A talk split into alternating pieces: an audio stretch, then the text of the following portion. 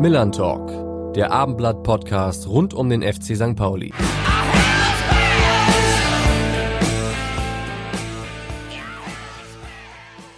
Moin und herzlich willkommen, liebe Anhänger, Sympathisanten und kritischen Beobachter des FC St. Pauli zu einer weiteren Ausgabe unseres Abendblatt-Podcasts Millern Talk rund um den FC St. Pauli.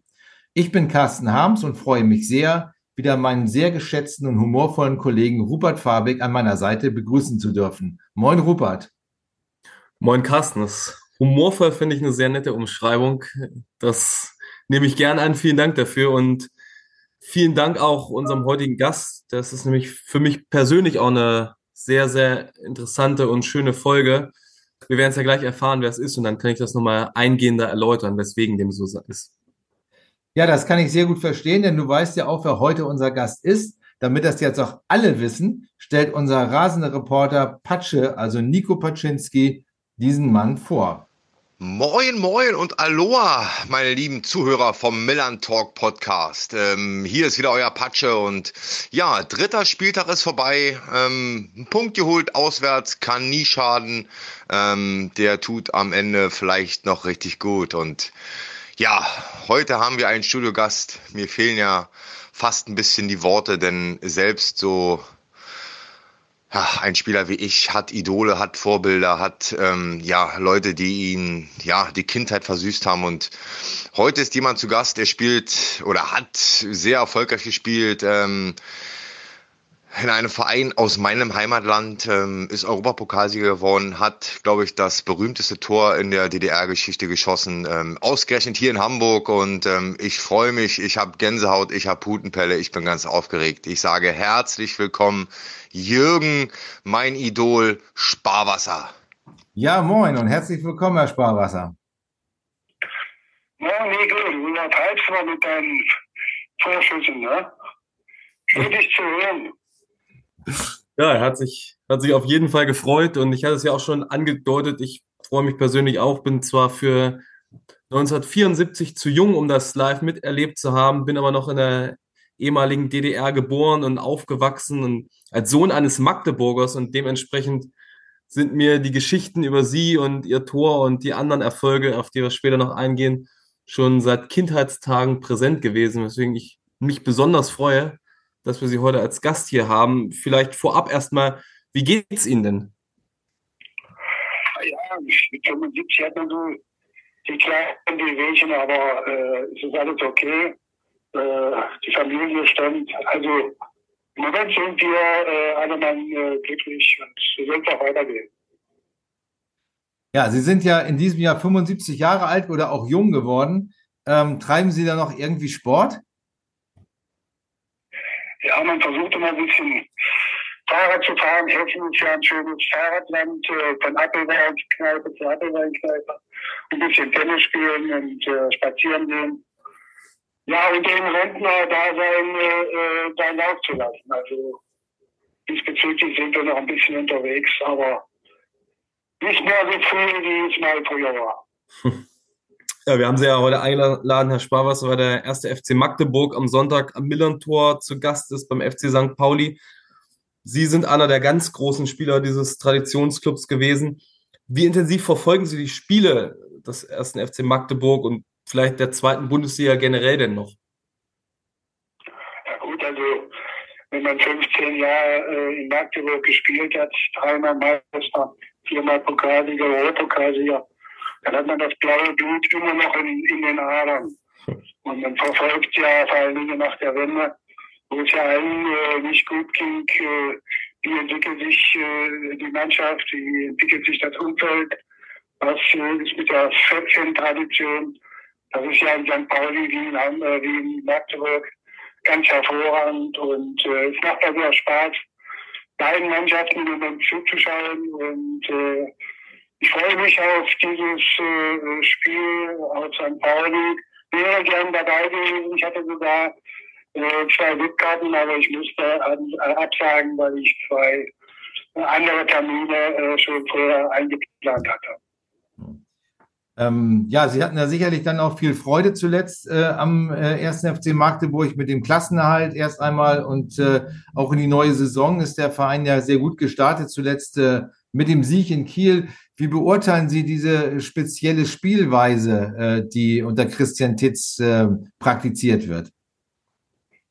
Ja gut, also die, die erste Halbserie 22, 23 hat ja jeder gesagt, also der erste Absteiger steht fest. Mhm. Die haben an ihrer Spielweise festgehalten. Das heißt also, versucht spielerisch äh, das Spiel zu gestalten, an sich zu ziehen. Äh, sie haben dann gemerkt, dass sie äh, die Klasse nicht halten können, wenn sie körperlich zweikampfmäßig nicht dagegenhalten. Das haben sie äh, zwischenzeitlich gelernt in der Winterpause und äh, haben im Prinzip den Kindergarten verlassen und äh, spielen im Moment einen sehr souveränen äh, äh, Fußball, viel Ballbesitz, äh, versuchen die Zweikämpfe äh, so zu gewinnen und dann auch äh, mit intelligentem Fußball äh, Gegner unter Druck zu setzen und ihre, äh, ihr Selbstvertrauen, das Spiel zu gestalten, äh, ist unwahrscheinlich groß und Magdeburg äh, muss man im Moment äh, erstmal bezwingen. Äh, normalerweise hätten sie in Wiesbaden die zwei Punkte noch mitnehmen müssen. Dann wären sie ganz oben, aber die Entwicklung äh, ist sehr erfreulich, was vor allen Dingen auch äh, sehr optimistisch stimmt. Die Heimspiele sind ausverkauft und äh, viele Fans werden also auch auf St. Pauli sein und vielleicht auch gar nicht reinkommen und draußen stehen. Also das wird eine interessante, äh, interessanter Fußballnachmittag. Es gibt ja auch so in der kurzfristigen Vergangenheit erstaunliche Parallelen da zum FC St. Pauli, eine etwas schwächere Hinrunde der vergangenen Saison, dann eine ganz starke Rückrunde, eine durchaus dominante Spielweise, große Ambitionen, ein solider, erfolgreicher Saisonstart. Wie sehen Sie denn den kommenden Gegner Ihres Herzensvereins, also den FC St. Pauli? Ja, man kann gewisse Parallelen schon stellen. Also weil ich, ich, ich glaube, der FC St. Pauli ist, glaube ich, noch ein bisschen heimstärker. Äh, ähm, die sind in der Spielweise zu Hause, wollen sofort äh, den, den Peter den Stempel aufdrücken. Äh, die haben fantastische Fans, äh, die können äh, über ihren Teamgeist, was sie immer schon ausgezeichnet hat, schon alleine dem Publikum, äh, ist man das, äh, ist man da verpflichtet und ihre spielerische äh, Note, die haben sich also auch diesbezüglich verbessert äh, ähm, äh, in, der, in der Laufenzeit. Und das wird ein hochinteressantes Spiel, wie sie beide versuchen werden, das Spiel an sich zu reißen. Und ich rechne mit einem knappen Ergebnis, äh, aber fußballerisch wird das ein Leckerbissen für äh, alle Fans, die im Stadion sind und mit Sicherheit auch an den Fernsehschirm sitzen, um das Spiel zu verfolgen. Ja, das hört sich gut an. Ähm, bemerkenswert bei St. Pauli ist ja, dass der aktuelle Trainer, der jetzt seit einem Dreivierteljahr im Amt ist, äh, Fabian Hürzeler, erst 30 Jahre alt ist. Ähm, ich weiß nicht, wie haben Sie das als Spieler äh, schon mal erlebt, einen so jungen Trainer zu haben? Und äh, kann das auf Dauer gut gehen, wenn man Spieler hat, die älter als der Trainer sind? Ja gut, also ich sage mal, das liegt äh, mit Sicherheit nicht dran, äh, wie alt jemand ist, sondern wie, wie er mit der Mannschaft, mit den Spielern umgeht. Also, wie er Vertrauen erweckt, wie er, wie er, wie er sein, sein System rüberbringt, wie er, wie er äh, wahrscheinlich auch das Gute daran ist, dass er die, die, die Sprache der jungen Generation äh, äh, spricht äh, und, und weiß, wie sie ticken äh, äh, er hat also, er muss also versuchen, äh, diesen Kader, der vielleicht 30 Leute angeht, immer auf Laune zu halten. Also das können wir immer alles auflassen. Äh, je lange die, die Geschichte ins Positive geht, ist, ist das alles in Ordnung. Aber es wird im Laufe der Saison auch mal eine, eine Strecke gehen, wo, wo meine Luft drauf ist, wo man, wo man sich fragt, woran liegt es. Dann kommt natürlich diese Diskussion wieder auf. Ist er zu jung? Äh, Ähm, aber im Moment äh, hast du den Eindruck, dass das, das Team erreicht, äh, dass er mit dem Team, dass das Team weiß, äh, ihn zu schätzen, seine, seine Art, äh, mit ihm umzugehen, äh, dass er das, das System versteht, was er spielen will. Und äh, da greift dann äh, in dem Moment ein Rädchen ins andere und dann äh, ist man auf einer Erfolgswelle, aber man muss aufpassen, dass der Fahrt nicht mal äh, den Stopp dazu hinkriegt. Also, äh, Im Moment ist, ist die, die Welt in Ordnung und man kann nur hoffen, dass es so bleibt, aber das Teil äh, der Wellen und der Höhen müssen ja wohl im Fußball und in der Bundesliga doch gegeben und jeder geht mal, gibt es gute Zeiten und schlechte Zeiten. Ne? Mhm. Sie haben gesagt, dass Sie am Wochenende zwei Karten gehabt hätten im Millantor-Stadion. Da kommt es jetzt nicht zu Ihrem Besuch. Aber Sie haben ja selber schon mal im Millantor-Stadion gespielt. Wie kam es denn eigentlich ja, dazu? Ich habe äh, zweimal gespielt oder sogar dreimal. Und zwar mit, da gab es dieses, äh, dieses Event, äh, St. Pauli, Eltern und HSV zusammen, obwohl die beiden sich ja nicht so riechen konnten damals, äh, also die Hund und Katze waren. Aber auf dem Platz haben sie sich vertragen, dann in die dritte Halbzeit und dann waren sie sich alle einig. Gegen äh, gewisses Deutschland, äh, das da oben auf St. Pauli gespielt worden ist und das war ausverkauft, die Bude. Äh, anschließend waren wir noch in, in äh, Tivoli, bei äh, Spitz-Tivoli ähm, ja, das waren drei Tage, die, die man äh, nach seiner Karriere Geschichte und man erinnert sich gerne noch. Ja. Ähm, rund, rund sieben Kilometer vom äh, Millantor-Stadion entfernt ist ja auch ein anderes Stadion äh, in Hamburg, ähm, über das die St. Pauli-Fans nicht so gerne sprechen, aber äh, wo sie Geschichte geschrieben haben. Und äh, was das genau war, da haben wir, dazu haben wir einen Einspieler. Auswechselspieler von Vorwärts aus Berlin, hat die Mittellinie überdrückt. Sieht sich jetzt Beckenbauer gegenüber, zieht es vor, steil zu spielen auf Sparwasser. Schöne Aktion, Schussmöglichkeit und Tor! Tor! Jürgen Sparwasser aus Magdeburg.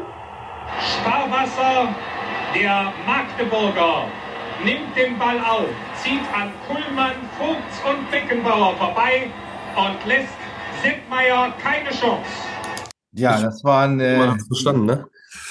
die Rundfunkreporter Heribert Fassbender und äh, Heinz-Florian Oertel, äh, die ihr Tor damals bei der Fußball-WM 1974, ich habe es damals schon erlebt, ähm, beschrieben haben. Ähm, Sie haben ja mal gesagt, dass Sie gar nicht mehr so gerne über dieses eine Tor sprechen wollen.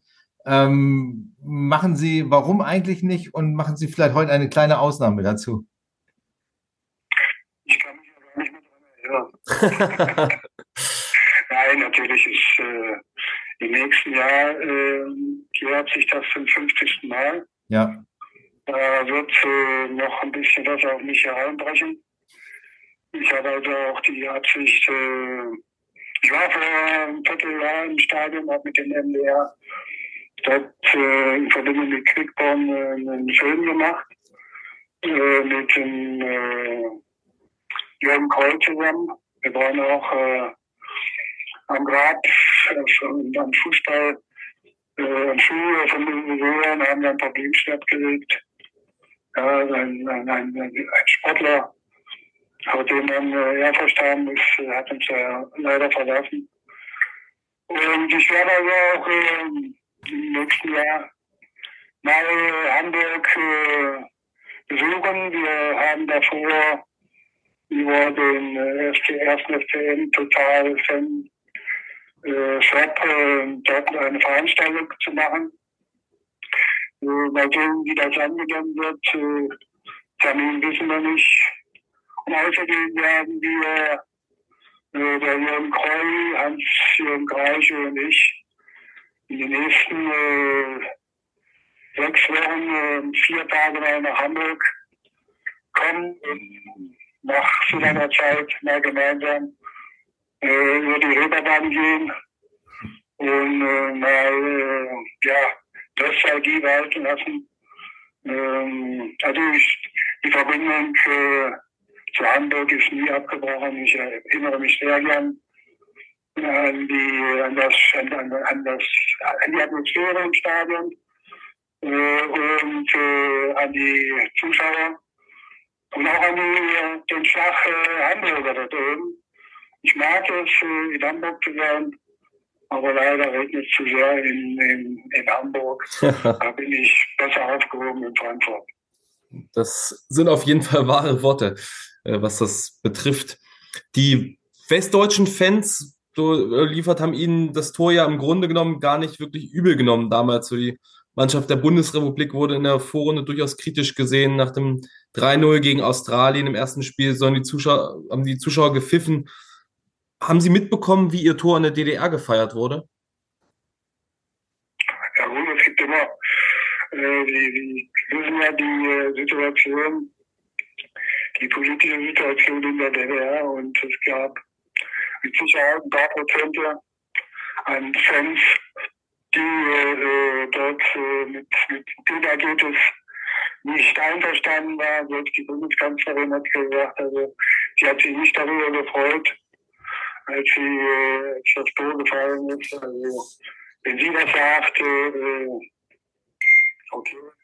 Und damit, damit muss man leben. Ja? Und wenn man, wenn man äh, hier über die Straßen geht oder man kommt mit Leuten in Verbindung und man stellt sich vor, dann gucken sie halt mit großen Augen immer noch an, ja, wie waren Sie das damals? Und wenn man ihnen weiter das Taschentuch gibt und die ersten Tränen weg sind und sagt, also wenn Sie als Bundesrepublik in die zweite Gruppe gekommen wären, wären Sie nie Weltmeister.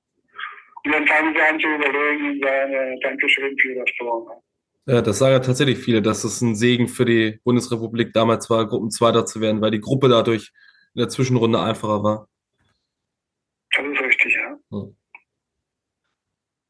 Ja, für Sie persönlich äh, haben Sie mal gesagt, sind ja die Meistertitel, die Pokalsiege und vor allen Dingen natürlich äh, auch der Europapokalsieg, ebenfalls 1974 mit dem ersten FC Magdeburg bedeutender als das Ihr 1 zu 0 im Volksparkstadion. Wa warum ist das so?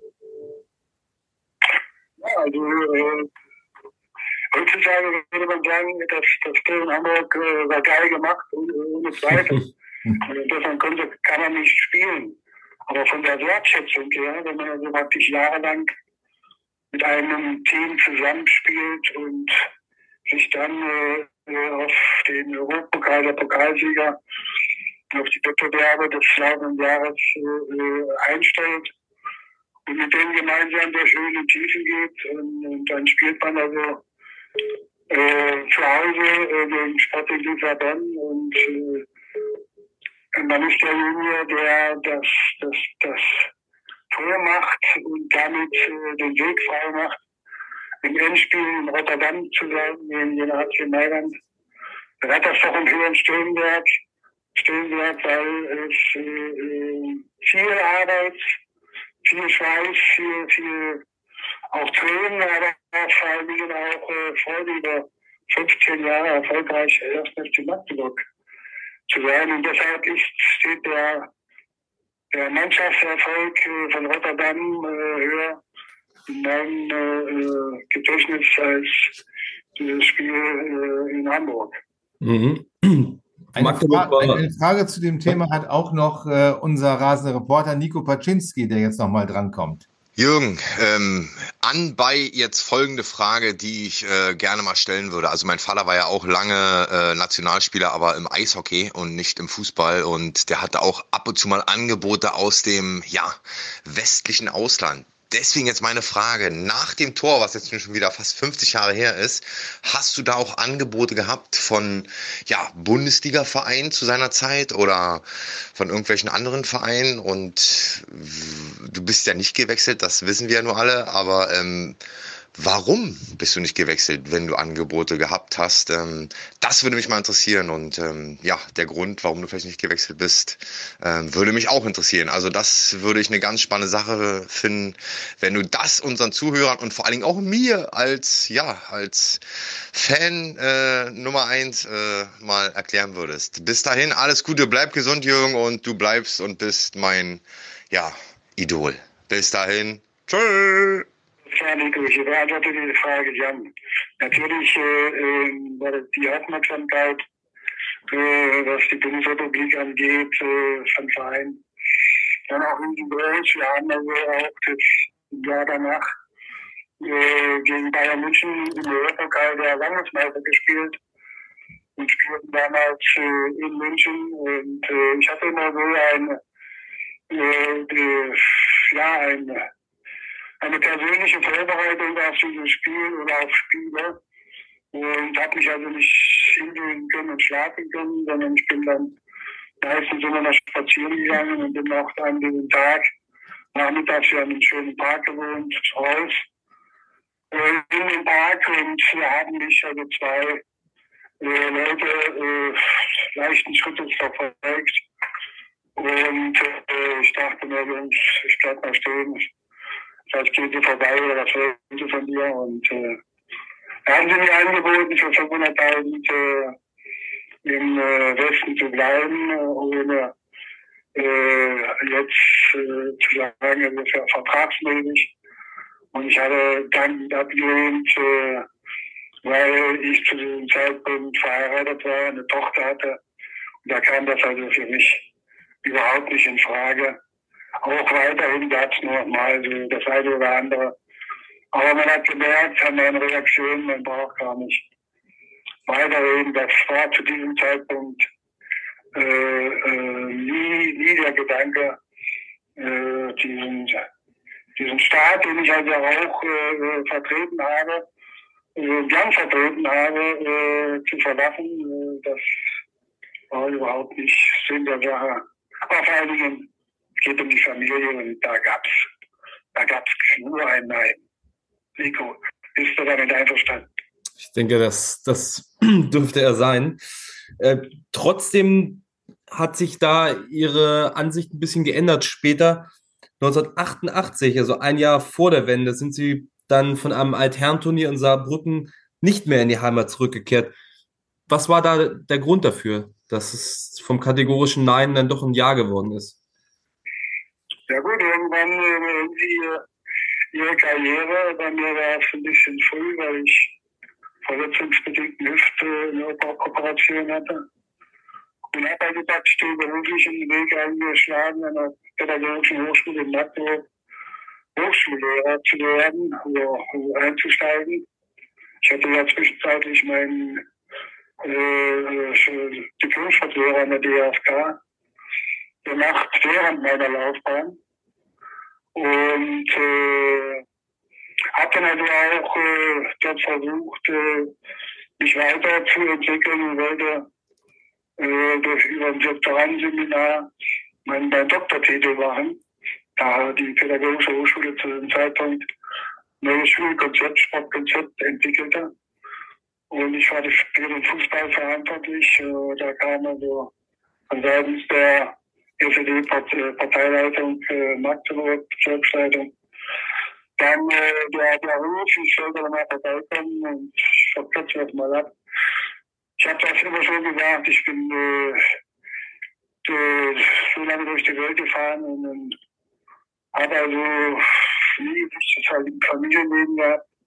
Und habe gesagt, in den Trainerberuf wirst du mal nie einschlagen und äh, man hat dreimal Nein gesagt und dann hat man gesagt, also, dann werden wir dir deine Laufbahn verbauen und dir Steine in den Weg legen, ob du dann weiterhin noch Hochschullehrer bleiben kannst. Äh, hat zwei wir dran dann haben wir gesagt, also jetzt müssen wir uns das überlegen und äh, die Sparwasser fahren immer schon weiter. Wie sich früh morgens in den Spiegel geguckt haben und sich ersetzt erkennen wollten, dass äh, haben wir dann, äh, ergab es diese Gelegenheit. Dann haben wir gesagt, äh, tschüss. Äh, und äh, es war nicht einfach, alles stehen und liegen zu lassen. Und ging sehr gut. Äh, Freunde zu hinterlassen. Äh, keinen Bescheid sagen zu können, äh, dass das äh, hier zu Ende ist. Ja, und Gott sei Dank hat sich ja das dann anderthalb Jahre später erledigt und jetzt kann man ja wieder hin und her fahren und sich äh, äh, besuchen und das ist auch schön so. Wenn Sie gewusst hätten, dass äh, anderthalb Jahre später die Mauer fällt, äh, hätten Sie es dann anders gemacht? es gab ja keine andere Alternative für mich. Das war ja, ja. der einzige äh, Punkt, äh, wo ich sagen hätte können, äh, komm mach es, äh, dann wäre es vorbei gewesen. Wir sind hier in wirklich glücklich. Unsere gesamte Familie ist zusammen. Wir sind zwischenzeitlich äh, Uroma und Urmutter geworden. Also äh, das Herz, äh, äh, das Herz das liebste mehr und äh, deshalb ist alles gut. Wir können zu uns zu Hause sitzen und können nach Magdeburg fahren, wenn wir wollen oder wohin wir fahren, ob das an die Ostsee ist oder ins Erzgebirge. Und das ist auch gut so. Und jetzt im Hessischen heimisch geworden mit der Familie. Wie ist es dazu gekommen und gab es mal die Überlegung, nach der Wende dann zurückzukehren oder war zu dem Zeitpunkt schon alles so gefestigt dann? Ja, ich hätte sogar mal beim HSV als Trainer anfangen können. Ich hatte, ich hatte damals eine, als ich in Hamburg bei der Bildzeitung war, hatte ich äh, eine, einen Besuch äh, Hotel von Felix Magath, der damals Manager beim HSV war. Die suchten aber als Nachwuchstrainer für die U23. Ich hatte aber schon äh, mal Jahre hier in Frankfurt gegeben. Und äh, damit hatte sich das äh, in dem Sinne erledigt. Äh, äh und bin, sind wir hier gelandet. Mir schmeckt der Apfelwein, ein Handkäse mit Musik komme ich nicht an. Aber sonst ist alles in Ordnung. Das ist aber eine Episode, die äh, wir hier noch gar nicht so genau kennen. Was, was, hat, was hat Felix Magath Ihnen angeboten? Genau. Ja, wir suchten damals einen U23 Trainer beim KSV. Da gab es also, da ich oben, äh, hat es im Gebirge beim HSV geknirscht. Ich weiß nicht, wer das, äh, Savage, war Savage Trainer zu diesem Zeitpunkt? Ich weiß es nicht. Jedenfalls äh, kam es ja dann auch, äh, glaube ich, zu dieser Entlassung äh, des Cheftrainers. Dann ist der U23-Trainer hochgerückt. Und da war die Stelle wahrscheinlich dann frei. Man hat also so, weitläufig damals geplant. Und das war kurz bevor, ich kann den Zeitraum äh, nicht mehr sagen, aber das Gespräch im Hotel mit Felix, das hat stattgefunden. Ah, das ist eine spannende, wirklich eine spannende Episode. Ähm, Sie waren ja auch äh, einige Jahre Vorsitzender der, ich sag mal, Spielergewerkschaft VDV. Was hat Sie daran gereizt? Ja gut, also ich, ich habe also auch, äh, äh sage ich mal, mitbekommen, äh, wie, äh, wie die Situation ist äh, von Leuten, die nicht im Rampenlicht mehr stehen oder stehen können durch Verletzungen, durch irgendeine andere äh, Geschichten, wo die also für ihre, für ihre, äh, ja, für ihre damalige Situation nicht konnten. Nicht konnten. Ähm, wo es also äh, auch äh, Situationen gab, wo man überlegen müsste, ähm, es fehlt nicht nur um die, die Creme der Creme, sondern äh, man muss sich auch äh, um, um die Leute kümmern. Und das war eben die Regionalliga oder, oder die Oberliga und zweite Liga. Ich hatte ja auch äh, als Betreuer den, äh, den HSV und, und äh, St. Pauli äh, und Werder Bremen da oben. Äh, und das hat mich schon gereizt, äh, da äh, Hilfestellung zu geben. Wir haben also damals ins Leben gerufen, eine nachfußballerische Karriereplanung, äh, wo man also praktisch dann äh, während des, der, der Laufbahn sich äh, mit, einem, mit einer Firma in Verbindung setzen könnte, um dann, wenn es mal aufhört oder wenn es mal vorbei ist, also irgendwelchen Gründen, dann wieder Halt zu finden, wir haben also damals auch äh, äh, beschlossen, wir kennen ja die Situation mit Asamoah, der diese Herzprobleme hatte. Und damals war es so, dass man äh, äh, die Untersuchung äh, der Fußballer in der ersten und zweiten Bundesliga nur am Anfang der Saison machte. Und wir haben es also praktisch dann mit dem DFB vereinbart, mit dem Zimmermann-Gespräch, dass es äh, dazu kommen muss, dass man auch in der Winterpause äh, diese sportmedizinische Untersuchung machen muss, um äh, solchen Sachen ähm, nicht hinterher wenn da was passiert, dass man nicht sagt, da sind wir nicht alles getan für die Gesundheit der Spieler. Und das waren solche Dinge, die, die mich äh, so interessiert haben und die auch sehr viel Freude gemacht haben, äh, mit, mit, mit Trainern und, und, und, und, und den Spielern sich auszutauschen, äh, ihre Probleme mal aufzunehmen, äh, äh fragen, wie sieht's aus, mit Dieter Prestin, der im Bereich der, der Versicherungen äh, der Spieler dort äh, mit mir unterwegs war. Und das waren Dinge, die, die äh, ja, Spaß gemacht haben und die von den Spielern auch sehr gut angenommen worden sind. Ja, man merkt, sie sind im Fußball immer verbunden geblieben, haben ja auch auf ihrer Website gesehen, eine, eine Fußballakademie, sind auch immer wieder bei kleinen Trainingscamps für Kinder dabei. Wenn Sie jetzt so das aktuelle Bild sich anschauen, was die Nationalmannschaft abgibt, oder mittlerweile muss man ja leider fast sagen, die Nationalmannschaften, wenn man das Abschneiden im Juniorenbereich oder jetzt auch bei der Frauen-WM betrachtet, was fehlt denn im deutschen Fußball aktuell? ja, man, man, man überlegt, ich hatte also vor einem Vierteljahr zu meinem Geburtstag in der Bildzeitung äh, den DFB in Nachwuchsarbeit kritisiert. Da haben meine Leute gesagt, warum hängst du dich da immer rein? Und, und ich, ich, ich kann nicht anders, ich muss, ich muss dazu was sagen. Und äh, danach kam ja diese Geschichte mit, mit der U21, äh, das Dilemma und dann die Frauen dazu. Und äh, mittlerweile ja, hat man ja auch äh, das eingesehen, dass man riesige Fehler gemacht hat.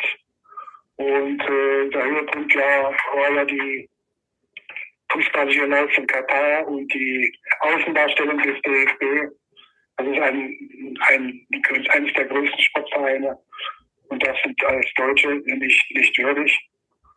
Und äh, jetzt ist man dabei, äh, die, die Geschichte neu zu erfinden im Fußball. Äh, ich glaube, wenn Uwe Seeler das äh, hören würde oder sehen würde, wie, wie die heute äh, ja, Stürmer ausbilden, äh, ich glaube, der würde noch die Hände über den Kopf zusammenschlagen. Also wenn das stimmt, was sie jetzt vorhaben, dass man in den Kinderbereich von, von sechs bis elf Jahren keine Punktspiele mehr macht, nur noch äh, Freundschaftsspiele oder kleine Turniers, wo man wo man sich gegenseitig einlädt, wo man, wo man dann aus Freude Fußball spielt und der Leistungsgedanke heruntergeschaut werden will.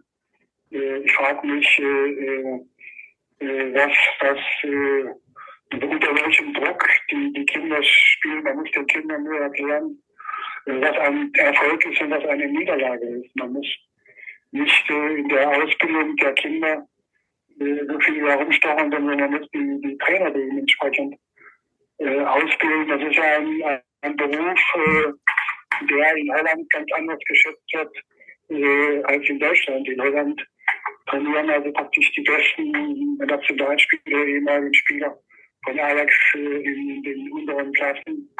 Die Spieler, die, die wissen also praktisch, die können demonstrieren, die können auch korrigieren. Sie können also auch pädagogisch mit den äh, Kindern umgehen. Sie können, Sie müssen sie begleiten. Ja. Und man muss also äh, den, den, den Vereinen auch sagen, es geht gar nicht direkt um diesen Erfolg, Meister zu werden. Aber es geht aber auch weiterhin darum, den Kindern zu zeigen, dass man siegen will. Ja, und siegen heißt ganz einfach, man muss sich Woche für Woche quälen. Und unsere, unsere heutige Gesellschaft, die Jugendlichen, können es, glaube ich, nicht mehr, weil sie so viel äh, Neues um die Ohren haben, äh, äh, dass sie also praktisch bei jeder kleinsten äh, äh, da ist eine Stagnation äh, das Handtuch werfen. Man muss ihnen also zeigen, dass es, dass es nur über Leistungsspiele geht, dass es nur über Kameradschaft geht. Und dass, äh, dass äh, ein Trainer muss erkennen, wie wir den Stärken eines Spielers ein bisschen fördern. Äh, und äh, das macht man nicht. Ja, man lässt die kleinen Vereine hängen. Ich habe heute mal mir mal angeguckt, wenn ich eine B-Lizenz, äh, wenn ich eine C-Lizenz äh, ähm, mir äh, mich anmelden will, dann muss ich also dann damit rechnen, dass ich 120 Stunden, a 45 Minuten Unterricht mache. Das geht über drei, äh, äh, zwei bis vier äh, Monate und kostet ein Schweinegeld. Äh, warum äh, ist man nicht bereit, dort von DFB diese Trainer, die, die das wahrscheinlich gerne machen könnten, die aber beruflich äh, es nicht können, diesen Zeitaufwand und vor allem auch in der heutigen Zeit finanziell das äh, bereitzustellen, äh, warum kommt man denen nicht entgegen? Und, äh, macht ja was in, die, in der Richtung, man, äh, man unterstützt den, den Ausbildungsfaktor. Und ich weiß aus unserer Gegend hier gerne werden äh, Eltern auch bereit, so wie es früher auch war, da haben sich ja drüber geklappt, äh, in, der, in der Mannschaft irgendeine Funktion zu übernehmen, dass man da wieder Leute mit ins Boot nimmt, die gern bereit sind, äh, den deutschen Fußball wieder dahin zu bringen, wo er einmal war. Ja, und das fängt da an. Und das geht aber auch weiter in der Ausbildung der Kinder. Denn eins ist klar, Fußball lernt man nur, wenn man einen Schritt nach dem anderen macht. Äh, in der Schule äh, lerne ich nicht äh, schreiben, wenn ich nicht die Buchstaben lerne. Das wäre im Fußball einer Mitnahme äh, für den Torschuss äh, in der Schule lernt man nicht, wenn ich das Wort nicht schreiben kann äh, und dann anschließend äh, keinen Aufsatz schreiben kann. Und im Fußball ist dann die höchste Stufe die Spielfähigkeit. Und wenn man da Fehler macht äh, in der individuellen Ausbildung, dann steht man also international immer in zweiter und dritter Position und man sollte mal überlegen, welche Nation und, und mit welchen Mitteln äh, äh, finanziell und materiell sie uns überholt haben. In Deutschland ist eines der reichsten Länder, die materiell und äh, finanziell so stark sind und man ist eben nicht in der Lage, äh, dort den Anschluss, man muss ja von Anschluss sprechen heutzutage, an die Euro, das europäische Mittelmaß zu finden. Und das ist ein Faktor, der nicht nur mich stört, sondern vielen. Und ich sage meine Meinung dazu, egal wie. Und äh, ja, mal sehen, wie, der, wie die Ausbildung jetzt äh, unter der neuen Regie von den Wolf hinführt. Ich bin gespannt äh, und lasse mich da überraschen. Viele meinen ja, dass äh, den Kindern schon zu viel Taktik, äh, von ihnen schon zu, zu viel Taktik verlangt wird äh, aber der Mut zu, zu individuellen Aktionen vor Dribblings äh, genommen wird. Ähm, sehen Sie das auch so? Nein, nein, das hat mit Taktik nichts zu tun. Die Taktik gehört von Anfang an dazu. Ich muss taktisch wissen, wie ich, wie ich, wie ich den Ball abdecke im Zweikampf. Ich muss taktisch wissen, wie, wie, wie die Laufwege sind. Also das gehört schon dazu. Aber das gehört dazu, was, den, was den Ausbildungsstand der Kinder angeht. Ich kann also nicht verlangen, äh, wo man siebenjährigen bei der Halbzeit spielt. Ja. Und je, je nach Ausbildungsstand des Kindes muss ich entscheiden, welchen nächsten Schritt mache ich. Ich darf nicht den ersten vor dem zweiten machen. So, wenn das passiert, dann greift das Kind also auch die, die Abhängigkeit von Technik, Taktik, Kondition, äh, äh, äh, Spielfähigkeit, also alles, was dazu gehört. Da gehört dann auch zum Schluss, da sind wir wieder am Anfang, äh, Teamgeist dazu, äh, äh, wie stehe ich äh, als, als individueller Typ auf dem Platz, wie, gleich unsere Kräfte, um, um das Beste rauszuholen. Das ist die Aufgabe, die unseren, vor allem in unseren Jugendtrainern äh, bedacht ist. Und da muss man ihnen helfen. Das, das kann man auch nicht von ihnen, nicht, nicht äh, von heute auf morgen verlangen, sondern man muss ihnen helfen, es zu begreifen und auch zu begreifen umzusetzen. Schönes. Nicht immer steht der Erfolg an erster Stelle, sondern für diese Kinder ist die Perspektive der Erfolg. Und da muss man hinkommen. Der Leistungsbereich äh, beginnt dann mit spätestens mit 14 Jahren, wo die Ellbogen dazukommen, wo es dann darum geht, äh, sich zu beweisen, um in die nächste äh, Stufe einzusteigen. Aber alles andere ist da nicht ein Ausbildungsprozess. Und äh, äh, den werden nicht alle erreichen, äh, die höchste Stufe. Aber man sollte etwas tun, um möglichst viele dahin zu bekommen. Und dann ist, es, dann ist das nächste Problem, dass man, äh, dass man, äh, dass man äh, einen, einen völlig verkehrten Fehler, verkehrter Fehler ist ja völlig wahr, einen Fehler gemacht hat, einen riesengroßen Fehler gemacht hat, dass man den Verein freigestellt hat, die U23 abzumelden. Mhm. Und das war in, in, in Leverkusen mit Rudi Völler der Erste und Eintracht Frankfurt die Zweiten. Eintracht Frankfurt hat es nach 14 Jahren eingesehen und haben sie jetzt wieder eingeführt. Das heißt also, wenn ich also einen Jugendbereich habe, äh, Juniorenbereich, wo ich ein Talent habe, es ist aber noch nicht so weit, dass es äh, äh, in den Profibereich reinkommt, wird es die Möglichkeit haben, sich weiterzuentwickeln. Und zwar da, wo es groß geworden ist. Und nicht zu sagen, also mein Freund, für dich ist hier Feierabend. Es gibt immer noch einen zweiten, zweiten Weg des Erfolges. Es gibt viele Spieler, die über den zweiten Weg erstmal gekommen sind. Das heißt also von der Größe her, vom Wachstum her, von, von, von, von, von der Auffassung, was Fußball angeht, von der Einstellung her. Und das ist, äh, da schneidet man ganz einfach den Spieler oder viele Spieler den Weg ab und überlegen Sie mal, wie viel in Deutschland, wie viele Spieler aus den, aus den Junioren-Nationalmannschaften äh, äh, jetzt Anfang der Serie in, den, in, in die Region äh, äh, der Bundesliga eingestiegen ist. Die Besten dabei sind noch, äh, ich immer ein Beispiel, äh, der VfC Freiburg. Ja, also der also eine riesengroße Jugendarbeit macht, auch Mainz 05, die sehr gut aufgestellt sind. Aber das ist ein Riesenfehler. Und da hat sich der, der, der deutsche Fußball und der DFB keinen äh, Gefallen getan, man kann nicht immer sagen, ich spiele ja nächstes Jahr Europapokal, ich hole mir die, ich hole mir die Leute, weil ich genug Knete habe, um äh, äh, mir die Spieler aus dem Ausland zu holen. Gucken Sie sich die Bundesliga an.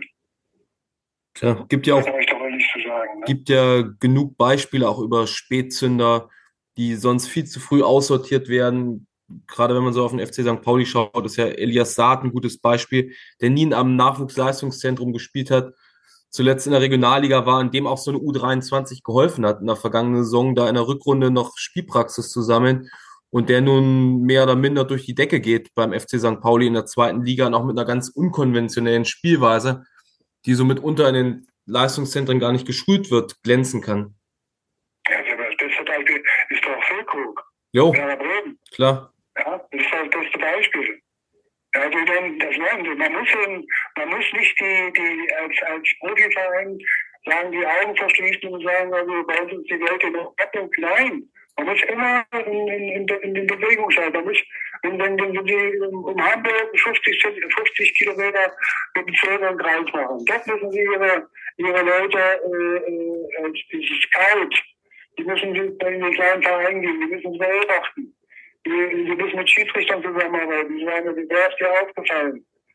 Man muss, man, man muss da Stützpunkte äh, schaffen, äh, äh, wo, man, wo, man, wo man auch den Eltern, den Eltern äh, und den, den Vereinen etwas in die Hand gibt, äh, was den Ausbildungskatalog angeht.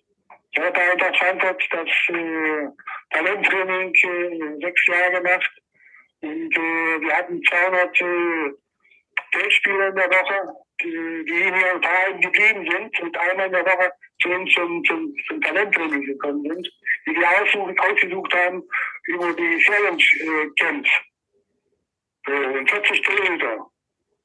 Äh, mhm. Die haben also äh, hier ausgesucht und haben sie betreut. Die Spieler sind in ihren Vereinen geblieben. Einmal in der Woche zu uns gekommen. So, da habe ich also festgestellt, dass die Eltern sich draußen hingesetzt haben, haben äh, weil wir in vierer Gruppen trainiert haben. Technik, Torschuss, Spielform, koordinative Fähigkeiten. So, da haben wir also dann die Zeichnungen gemacht und haben sich alles abgezeichnet, was wir da gemacht haben. Da habe ich gesagt, was macht ihr da? Ja, wir haben keine Unterlagen, äh, der Trainer würde da auch mal herkommen, da bringt ihn mit und können uns mal unterhalten. Habe ich mich hingesetzt, habe zwei Jahre lang ein Fußballbuch geschrieben. Hm. Von, von, von, von, von angefangen, was ist Jugendfußball, äh, was sind die Voraussetzungen, äh, äh, äh angefangen von ach, Ball, also Ballführung, Torwarttraining, Spielentwicklung, Spielform, alles das, was der DFB jetzt macht, ist alles in dem Buch drin. Ähm, ja, Komplexübungen, Torschuss, äh, Koordinationsübungen, also alles, was man, was man braucht, äh, um äh, gewappnet zu sein äh, im Jugendfußball, dass man also rausgehen kann. Karteikarten dazu, dass man da was unterschreiben kann, äh, dass man das äh, sich mal anschaut und äh, über, über meine, äh, meine Homepage, wenn man da drauf geht, Jürgen, äh, willkommen bei Jürgen Sparwasser. Also gibt Jürgen Sparwasser und äh, geht da auf Jürgen, äh, willkommen bei Jürgen Sparwasser. sieht man diese Fußballfilme, die ich da äh, entwickelt habe und äh, die also nur auf mich zu ziehen äh, ist. Ähm, ja. Und da hat man sich so seine Gedanken gemacht, äh, äh, wie stelle ich mir das vor, Fußball wird sich nie verändern äh, was die Ausbildung angeht, sondern nur, wie man das macht. Ja, es ist, der Fußball ist schneller geworden wie unserem Fußball gegenüber, aber das, das, das Runde ist immer noch ins Eckige. Und, und das äh, zu fabrizieren mit, mit, mit den neuesten methodischen äh, äh, Sachen und mit der neuesten methodischen Pädagogik, das ist nicht das Ziel sein und deshalb habe ich diese Fußballspiele auch geschrieben. Kommen wir zurück zu den beiden Mannschaften, die am Sonntag im Millantor-Stadion gegeneinander spielen. Äh, was trauen Sie den beiden, also dem ersten FC Magdeburg und dem FC St. Pauli, in dieser Saison zu? Ich habe also beide werden, wenn sie konstant äh, äh, bleiben, wenn keine riesengroßen Verletzungen dazukommen, sich im oberen Mittelfeld der, der Tabelle einsortieren. Äh, es kann die Überraschung geben. Äh, Magdeburg äh, vielleicht auch auf der einen oder anderen Position verstärken könnte, dass sie, äh, dass sie ganz oben äh, mit, mitspielen. Das kann man also auch äh, dem FC St. Pauli zutrauen. Also beide Mannschaften äh, sind für mich Mannschaften, die für eine Überraschung an die Saison äh, stellen könnten. Und äh, Lasst uns erstmal das Spiel am Sonntag mal anschauen. Ich freue mich auf diese Begegnung und wünsche den Anhörern und den Marktbürgern ein friedliches Fußballfest und beide Mannschaften viel Erfolg, obwohl äh, der eine sollte doch lieber beim FC St. Pauli reinrutschen. wie, wie sehen Sie vielleicht noch so insgesamt die zweite Liga? in der mittlerweile sehr viele namhafte Traditionsvereine spielen. Schalke, der HSV, Hertha BSC, Nürnberg, äh, Düsseldorf. Die Liste kann man ja ewig fortsetzen fast. Ja, man sieht, man sieht beim HSV, das ist Tradition, äh, äh, nicht immer äh, Tradition sein muss. Ne? Man, man muss die Kurve finden, so schnell wie möglich, äh, den Anschluss äh, nach oben finden. Hertha BSC sieht ganz böse aus. Ähm, obwohl der, der, der Fußball insgesamt, der zweite Liga, das kann man sich angucken. Also das ist nicht mehr dieses, dieses starre äh, System der, der, der Zweikämpfe, wo die, die körperliche Fitness doch äh, dominant war. Äh, es sind viele spielerische Akzente dazugekommen und das muss man allen, allen Mannschaften, jeder auf seiner auf seinem Niveau zu äh, bescheinigen. Also da es ist, äh, man, man, man kann sich die zweite Liga anschauen. Und äh, ja, das war's. Dann brauchen wir von Ihnen noch, äh, lieber Herr Sparwasser, zum Abschluss einen Tipp. Wie geht das Spiel am Sonntag aus? Ich habe ja gesagt, 1 zu 2. Okay. Einer, einer läuft mehr über die Linie beim, beim FC St. Pauli. Das äh, würde St. Pauli nicht wirklich weiterhelfen. Äh, ich würde es nicht komplett ausschließen, als komplett unrealistisches Ergebnis einschätzen, da Magdeburg ja auch wirklich gut in die Saison gestartet ist. Aber wir werden es dann am Sonntag sehen. Damit Ihnen äh, wirklich herzlichen Dank, lieber Herr Sparwasser, äh, für Ihre Zeit, für Ihre sehr interessanten Meinungen, die auch sehr meinungsstark formuliert wurden. Also mir hat es unheimlich viel Spaß gemacht. Ich glaube, ich spreche da von meinen Kollegen auch mit. Kann ich mich nur anschließen. Vielen, vielen Dank, Herr Sparwasser. Ja. Man ja bei, ne? Ja, ja. Da kommt ja Moos Moos. Moos Moos kommt dazu, genau. So ist Genau. Genau. Gut, ja, und wir hören uns dann wieder im Milan Talk vor dem nächsten Heimspiel und das ist dann gegen Holstein Kiel am äh, 17. September. Tschüss, bis dahin. Weitere Podcasts vom Hamburger Abendblatt finden Sie auf abendblatt.de slash podcast.